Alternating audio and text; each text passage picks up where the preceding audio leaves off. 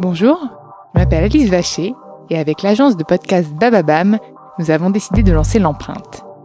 Nous partons à la rencontre d'entrepreneurs, de PDG de grands groupes, de directeurs de la communication, de la RSE, qui se battent chaque jour pour valoriser l'image, l'empreinte de leur entreprise.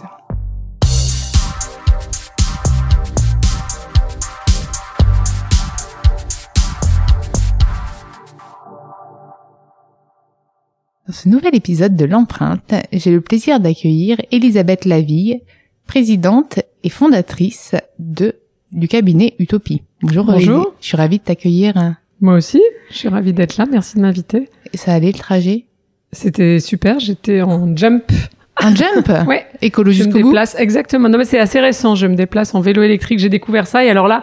Une passion euh, pour jump. L'approche des, ouais, des perturbations. Euh, Demain même. De, hein. ben voilà. on est le 4, là, de grève et de, de transport. Euh, je m'en réjouis. Ouais, bah moi je suis euh, demain je vais venir à pied d'ailleurs enregistrer. Ah bah nous avons sorti un petit guide des réunions en marchant aussi. Ah bah moi je marche 18 km donc euh, je connais pas mal. Bon alors avant de me parler d'utopie euh, et avant euh, avant aussi d'expliquer pourquoi j'ai sélectionné ton profil parce que justement toi c'est ton expertise niveau marque qui va m'intéresser. J'ai envie de revenir sur toi et de comprendre qui tu es, d'où tu viens, d'où te vient cette passion pour pour la RSE. voilà. Alors ça, tout a commencé euh, d'une certaine façon, pas comme une passion pour la RSE ou quel que soit le nom qu'on lui donne, mais plus d'une quête de euh, ce que je quand j'ai choisi mon orientation professionnelle entre guillemets. J'avais hésité entre médecine et des écoles de commerce, puis j'ai choisi école de commerce parce que j'avais l'impression que c'est ce qui laissait le plus de voies ouvertes parce que justement, j'étais pas trop encore euh, certaine de ce qui avait du sens pour moi. Et en sortant d'HEC, euh, ben, en fait, j'avais un petit problème, c'est qu'il n'y avait pas vraiment de voix qui, dans ce qui était proposé à l'époque. Euh, une quête qui, de sens. Euh, bah oui, qui répondait à quelque chose qui a du sens pour moi. Donc je suis un peu, par défaut, j'avoue, allée euh, dans la pub parce que moi j'avais l'impression que les gens se prenaient pas trop au sérieux. Donc quitte à faire des choses qui n'avaient pas un impact démesuré, euh, je formulais pas ça comme une quête d'impact à l'époque, mais ou d'utilité. Mais en fait, je pense que c'est quand même ça que je cherchais. Et puis bon, évidemment, euh, le fait que les, publicitaires se prennent pas au sérieux, c'est plus ou moins vrai selon, les, euh, les moments. Et puis surtout, euh, j'ai passé, je suis passée dans deux agences de pub. Dans la deuxième, j'étais au département qui s'appelle le planning stratégique, qui travaille sur les stratégies de marque. Euh, C'était une agence qui s'appelle CLMBBDO, dont le fondateur, qui était encore vivant à l'époque, disait beaucoup que les marques peuvent changer le monde. Et c'est ça qui m'avait attiré quand même là-bas. Euh, et on travaillait et pourquoi, notamment. selon lui, les marques pouvaient changer le on monde. On travaillait notamment pour Apple. Il avait cette idée qu'une marque euh, euh peut changer le monde, et, ça, et c'est ça qu'il essayait de de promouvoir dans le travail qu'on faisait avec les avec les marques. Et ce discours-là m'intéressait. Alors sur Apple, c'était assez évident parce que la, marque au fond a changé le rapport entre euh, l'homme et la machine. Enfin, avec l'idée que la machine est au service de l'homme et pas l'inverse, qu'elle a servi pas euh, les gens avec des choses un peu basiques et que les autres ordinateurs, les autres marques demandaient aux humains d'apprendre des langages barbares, Fortran, COBOL, etc., qui faisait que ça recréait une élite de gens qui savaient parler ces langages et les autres étaient complètement asservis euh, aux machines. Et finalement, Apple, en faisant euh, des machines qui parlaient le même langage que tout le monde, qui avaient des bureaux, des corbeilles, euh, des choses assez basiques jusque dans l'interface, a remis l'ordinateur au service de l'homme. Donc, donc c'était assez vrai dans le cas d'Apple, c'était un des cas les plus les plus notables que, que CLM à l'époque Philippe Michel euh, servait entre guillemets. Euh, donc c'est ça qui, qui m'avait attiré. Et puis euh, à, à l'approche du sommet de la Terre à Rio en 92. Euh, j'ai commencé, c'était l'époque où dans les entreprises on parlait beaucoup de projets d'entreprise, en cherchant ce qui avait, ce qui donnait du sens au travail des gens. Et nous, euh, au planning stratégique, on cherchait ce qui donnait du sens euh, à la, au choix des consommateurs, plutôt côté marque. Et, en, et puis on trouvait plus ou moins d'ailleurs, parce que quand vous travaillez en publicité ou même en stratégie publicitaire euh, pour des marques qui n'ont pas intégré ça dans leur ADN à la base. Donc l'offre, euh, l'utilité sociale de l'offre, elle n'est pas complètement évidente. L'utilité, la raison d'être, on dirait aujourd'hui de la marque, est pas complètement évidente non plus. Bon, alors soit vous avez une marque qui, comme Apple, a ça dans les gènes et dans l'offre, et c'est assez facile de l'exprimer. Soit vous avez une marque qui a pas vraiment ça dans les gènes, et dans ce cas, on peut même tomber dans du, greenwashing où on va faire croire qu'elle l'a alors qu'en fait elle l'a pas.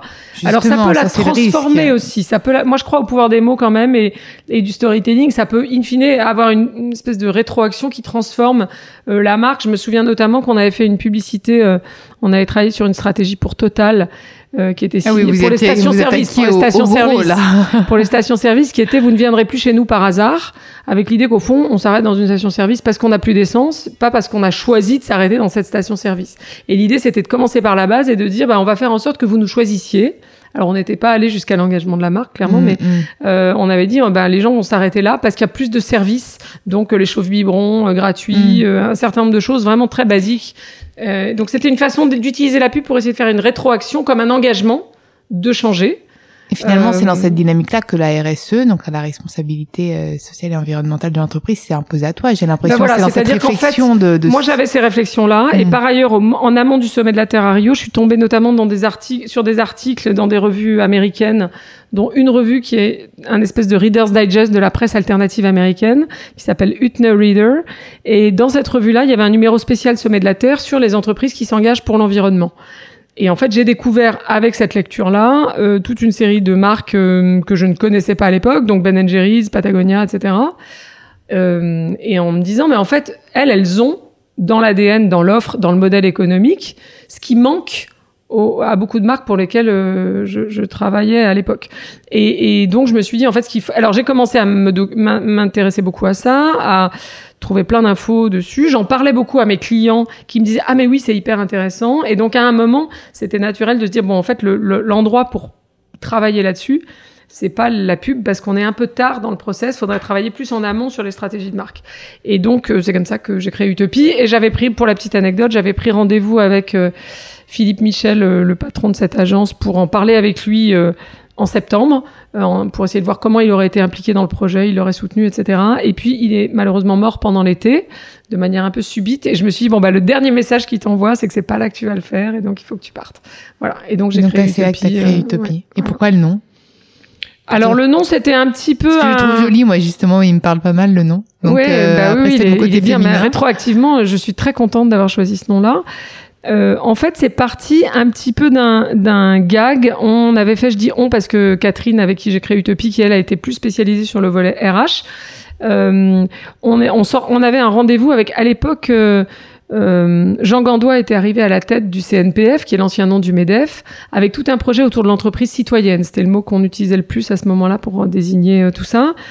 Et, euh, et donc, euh, c'était la même année. On s'est dit, ah bah, c'est génial, on va aller les voir. Et on avait rencontré Jacques Dermagne, qui était le numéro 2 du CNPF à l'époque, et qui nous avait reçus bien gentiment, qui avait dit, oh, c'est intéressant votre projet. Euh, bon, et ben, j'avais parlé un peu de nature et découverte, d'entreprises qui, en France aussi, Body Shop qui arrivait en France, etc., de ces entreprises qui essayaient d'intégrer la protection de la planète à leurs euh, produits, à leur offre, à leur modèle économique, à leur mission.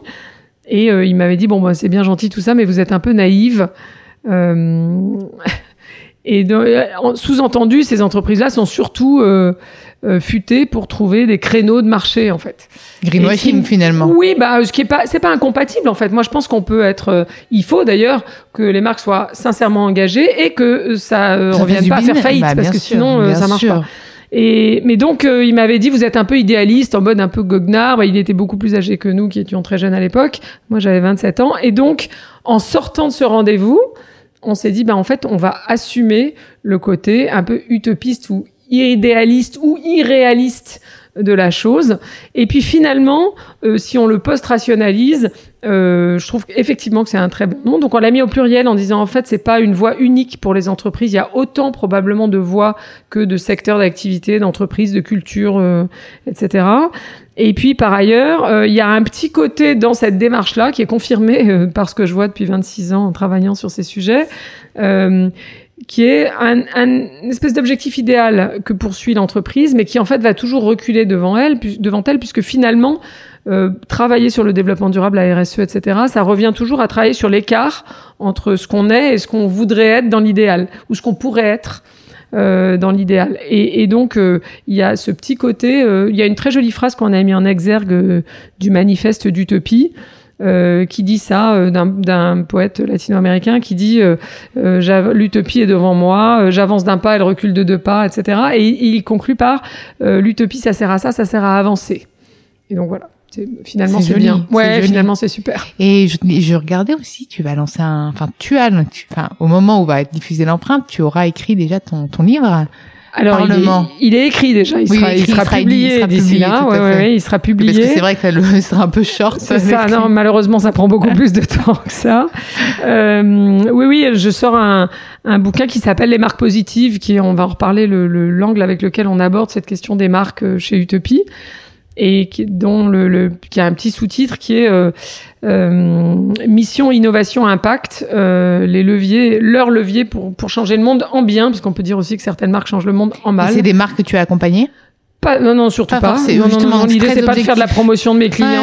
non, globalement, ce que je fais beaucoup euh, depuis 25 ans, on en reparlera depuis 26 ans, c'est que et d'ailleurs, on a commencé comme ça en donnant beaucoup d'exemples d'entreprises engagées, les quelques-unes que j'avais repérées à l'époque et qui m'aidait à rendre la chose concrète pour les dirigeants. Parce que parler des idées, ce qu'on a un peu tendance à faire parfois en France, euh, ce en quoi, euh, de ce point de vue-là, ma culture est peut-être plus euh, anglo-saxonne ou américaine, plus pragmatique en tout cas, euh, curieusement, parce que j'ai pas d'origine du tout anglo-saxonne, mais c'est vrai que je suis en affinité avec ça. L'idée que euh, c'est hyper bien d'ancrer ce qu'on raconte dans un aspect presque philosophique, un peu haut comme ça, et, et et élevé, ancré dans des valeurs au fond et une certaine vision du monde. En revanche, pour convaincre un dirigeant, autrement qu'intellectuellement, il faut lui montrer qu'il y a des entreprises qui font déjà ça, qu'elles sont pas en faillite, voire même qu'elles marchent bien, voire même qu'elles piquent des parts de marché à leurs concurrents, pour montrer que c'est possible. En fait, ça ouvre, mm. ça ouvre du le champ des possibles. Et, euh, et donc, on a commencé comme ça par donner beaucoup d'exemples, et c'est toujours quelque chose qu'on fait beaucoup, y compris dans nos missions et dans les activités de ce qu'on appelle le think tank, qui est à peu près 20% du temps de l'équipe chez Utopie. Donc des interventions, des publications qui sont gratuites, accessibles à tous sur notre site web. Enfin, on tient beaucoup à ça. Euh, mais voilà. Et, et donc. Euh, donc le livre, il est plein de d'exemples de marques dont très peu ont été accompagnés par nous en fait. C'est ça qui est génial. Et alors, euh, mis à part ça, quelles sont les actualités d'Utopie en ce moment? Alors bah, l'actualité principale euh, était qu'on a fêté. En fait, je m'étais donné un peu de temps parce que sinon on est toujours en retard. C'est jamais les choses qui nous concernent passent toujours après celles qui les délais euh, pour des projets clients, etc. Donc on s'était donné un an pour fêter les 25 ans. Euh, en disant on 25 va faire ans c'est actuellement c'est quand même hyper précurseur parce ça commence à faire toi, toi toi tu dois voir cette espèce de bon euh, de la de de la conscience écologique des marques, etc. Bon, pour toi forcément, euh, au-delà du fait que ce sont tes valeurs, c'est une aubaine, mais c'est il y a 25 ans, le sujet n'était pas encore au, cœur du branding, au, cœur des marques, au cœur de des consommateurs. Non, alors clairement pas. Il l'est toujours pas, mais enfin il l'était encore moins. Il, était encore moins. Alors j'ai fait ce week-end. Euh, euh, dans le monde une euh, petite tribune euh, sur justement cette idée du point de bascule, euh, disant qu'au fond, on commence à voir sur certains sujets, je trouve, euh, un point de bascule dans les comportements. Et, dans la norme sociale, en fait, la clé du changement de comportement, c'est la norme sociale. C'est ce, cette idée du tipping point de Malcolm Gladwell, là, qui dit, en gros, à partir du moment où 10% d'une population adopte euh, des nouveaux comportements, mettons notamment plus responsables, plus écologiques. Et quand on dit 10% d'une population, ça peut être 10% des consommateurs ou 10% des dirigeants, je vais y revenir. Alors, soudain, il se passe un truc, on passe ce, ce, point de bascule à partir duquel la minorité proactive ou active ou activiste entraîne la majorité silencieuse. Et aujourd'hui, on commence à voir ça. Je vais prendre un exemple qui est assez frappant ces derniers temps. C'est euh, si tu regardes la façon dont ça s'est passé sur euh, est-ce que c'est bien ou pas de prendre l'avion? Euh, il y a un an, c'était un, il y a, un an, c'était un non-sujet. Puis arrive Greta Thunberg qui dit, ben moi, je suis militante pour le climat et donc euh, je ne prends plus, je ne prends pas l'avion et je fais tous mes trajets en train, en voilier, enfin quand elle est invitée aux États-Unis, etc. Et évidemment, elle met ça sur Instagram. Et évidemment, elle a beaucoup de followers, donc le message quand même passe. C'est aussi quelqu'un d'assez charismatique. Bon, le message passe. On commence à voir apparaître dans la presse des articles sur le scam, je sais pas comment ça se prononce en suédois, la honte de prendre l'avion, etc. Qui naît de ce truc-là, et notamment en Suède, d'où elle est dont elle est originaire. Et puis euh, nous, on travaille euh, avec un acteur de l'aérien à qui j'en avais parlé il y a six mois, qui m'avait dit non mais c'est vraiment euh, même pas du signal faible, c'est tout, tout petit, ça n'affectera pas notre stratégie. Et on, et on s'aperçoit qu'on arrive on avance dans le temps. En début d'été, KLM sort une pub qui est absolument géniale, qui dit euh, Fly responsibly, donc voler de manière responsable, et qui dit nous on va faire notre maximum pour rendre l'aérien respectueux de la planète, mais on a besoin de vous, sous-entendu vous touristes, euh, passagers, etc. Est-ce que vous êtes sûr que vous avez vraiment besoin de vous déplacer pour cette réunion? Et on voit des deux gars, hommes de mémoire faire une visioconférence. Est-ce que vous êtes sûr que vous pouvez pas prendre le train plutôt que de prendre l'avion, ce qui est juste une compagnie aérienne, une compagnie aérienne qui dit ça, c'est très très fort. J'ai eu Béatrice Mandine euh, d'Orange mm. et je lui disais et, on, je lui posais la question concrètement comment tu fais pour être pour être euh, plus responsable, etc.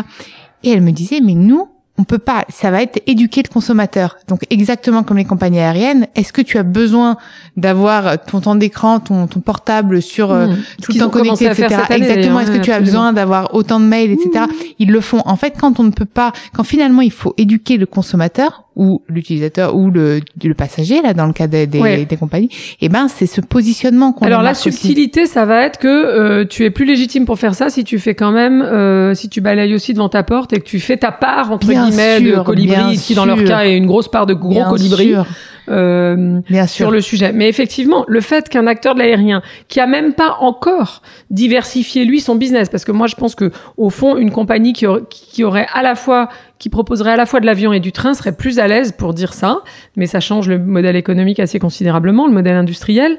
En revanche, qui disent ça, c'est clair. Bon, alors ça c'était début d'été.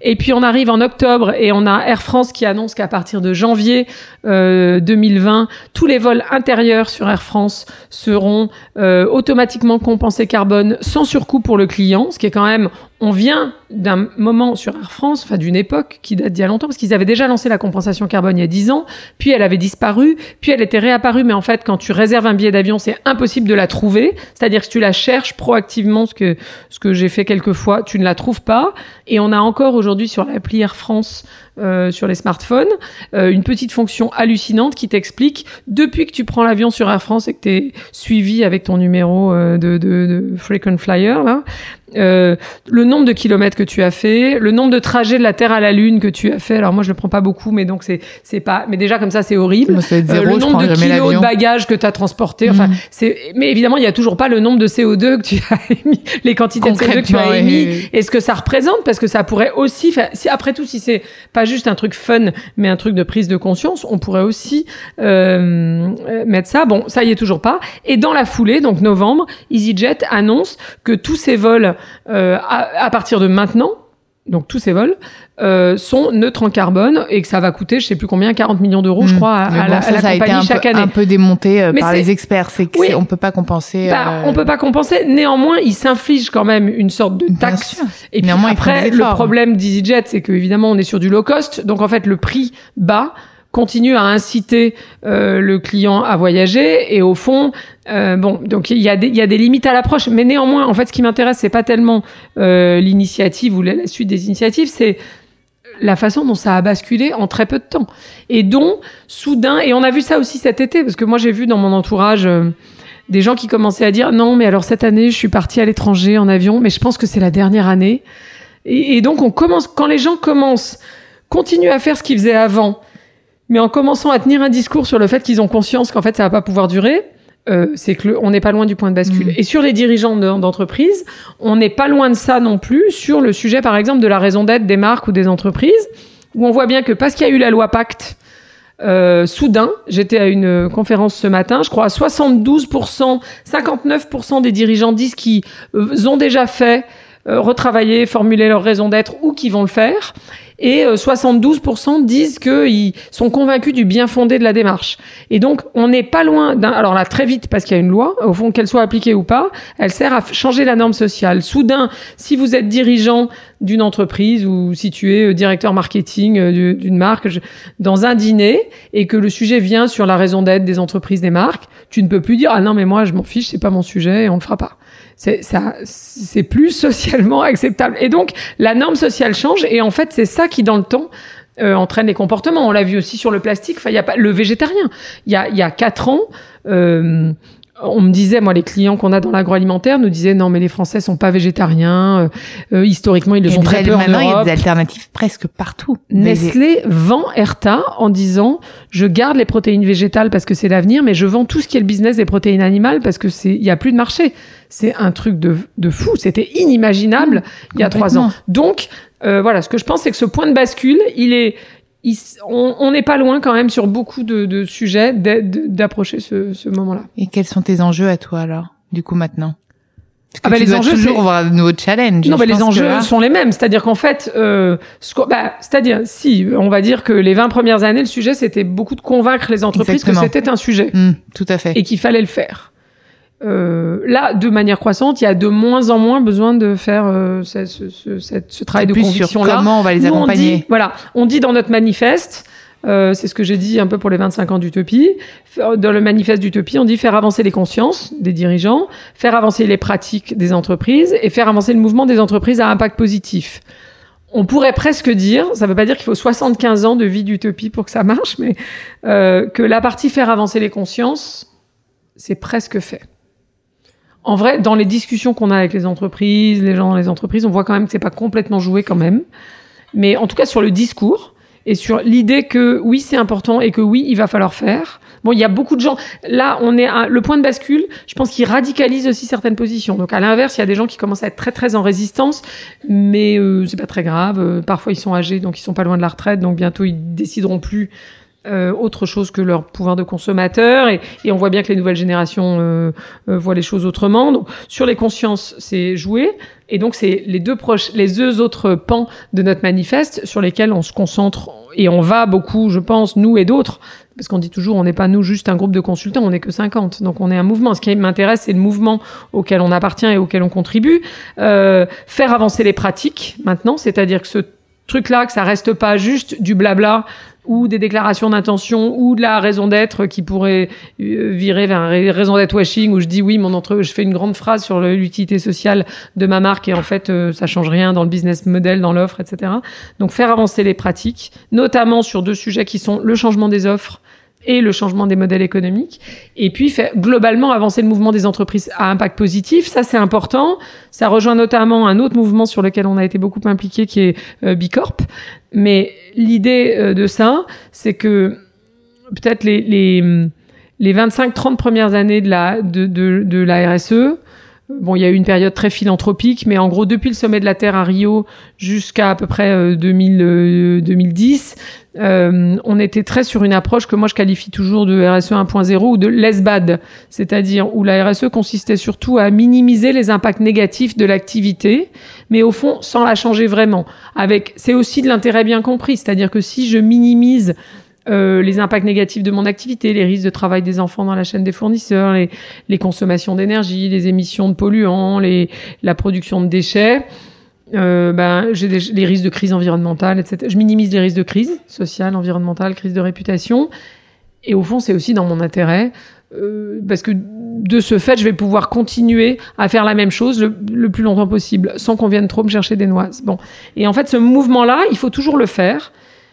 Mais il y a 15 ans, si vous faisiez ça très très bien, ça suffisait pour être vu comme le leader de votre marché. Aujourd'hui, une marque qui ferait que ça, on lui dit ben encore heureux que tu essaies d'avoir moins d'ingrédients controversés dans tes produits cosmétiques ou alimentaires, que tu essaies de euh, recycler un peu de tous les déchets que tu mets sur le marché. Surtout leur faire comprendre que écologie peut, peut aussi rimer avec économie à long terme. À, à court terme, souvent, on se dit qu'on va mettre en place des choses, donc ça va coûter de l'argent mais souvent ce qui est écologique finalement devient économique aussi pour la marque. Oui, alors ça l'est pas toujours pour la pour l'entreprise, ça, l'est sur une partie et ça l'est pas sur une autre. C'est-à-dire que sûr. objectivement faire de la R&D pour avoir des matériaux plus écologiques ou plus responsables, équitables et autres, ça coûte plus cher en pratique. Hein. Euh, en revanche, ce qui est important, c'est que si tu mets ça dans le positionnement de ta marque, tu as tu joues aussi sur d'autres choses qui sont la valeur perçue en fait de ton offre et de ta marque par les consommateurs. Et ça, euh, on voit, nous, on a fait une petite étude l'an dernier, euh, c'est la deuxième édition de ce qu'on appelle l'Observatoire des marques positives, sur euh, alors 12 000 Français, plus de 500 marques, etc., qui montrent que à partir du moment où un consommateur perçoit positivement l'engagement d'une marque, son intention d'achat est en moyenne, tout secteur confondu, multipliée par 4. Autrement dit, alors ça marche. Si euh, ta marque est, est peu engagée mais que tu arrives à faire croire que tu l'es, ça marche. Bon, ça marche pas longtemps en général dans ce sens-là. Et puis à l'inverse, euh, une marque qui serait très engagée mais qui arriverait pas à le faire percevoir, du coup, elle ne bénéficie pas de cet effet multiplicateur. Et ce qu'on voit, c'est que ce coefficient multiplicateur de l'intention d'achat, il est encore plus grand que 4 quand on est sur des marchés où globalement euh, les, gens ont l'impression que les marques font rien. Donc service automobile, euh, je crois que le coefficient multiplicateur il est au-dessus de 6, etc. Banque, assurance, il est au-dessus aussi. Euh, bon voilà. Donc il y a plein de marchés sur lesquels il faut aller chercher ce coefficient multiplicateur en mettant ça vraiment au cœur du positionnement de la marque et pas à la marge. Merci Elisabeth. Est-ce que tu aurais quelque chose à ajouter? Je ne crois pas. C'était très riche, c'était passionnant. Moi, en tout cas, j'étais euh, vraiment passionnée. D'ailleurs, j'ai pas trop, euh, j'étais même pas trop interrompue. Mais en tout cas, j'adore euh, cette expertise, ce recul que tu as sur les marques et euh, et voilà, même moi, j'ai appris plein de choses. Donc, je te remercie d'être venue dans l'empreinte. Bah, merci beaucoup. Et puis, bah, du coup, ton livre, il s'appellera, il s'appellera comment? Il s'appelle Les marques positives. Les marques positives. Et il sort le 15 décembre. Euh, il sera sorti. Oui, il sera sorti normalement lors de la aux éditions diffusion. Pearson. Et ben, merci Elisabeth. Merci beaucoup. Merci à vous d'avoir écouté l'empreinte. Et vous pouvez retrouver tous les épisodes sur Deezer, Spotify et toutes les applications de podcast. N'hésitez pas à liker, partager ou commenter le podcast. Et puis, proposez-moi des profils aussi inspirants qu'Elisabeth. Je me ferai un plaisir de les accueillir dans l'empreinte.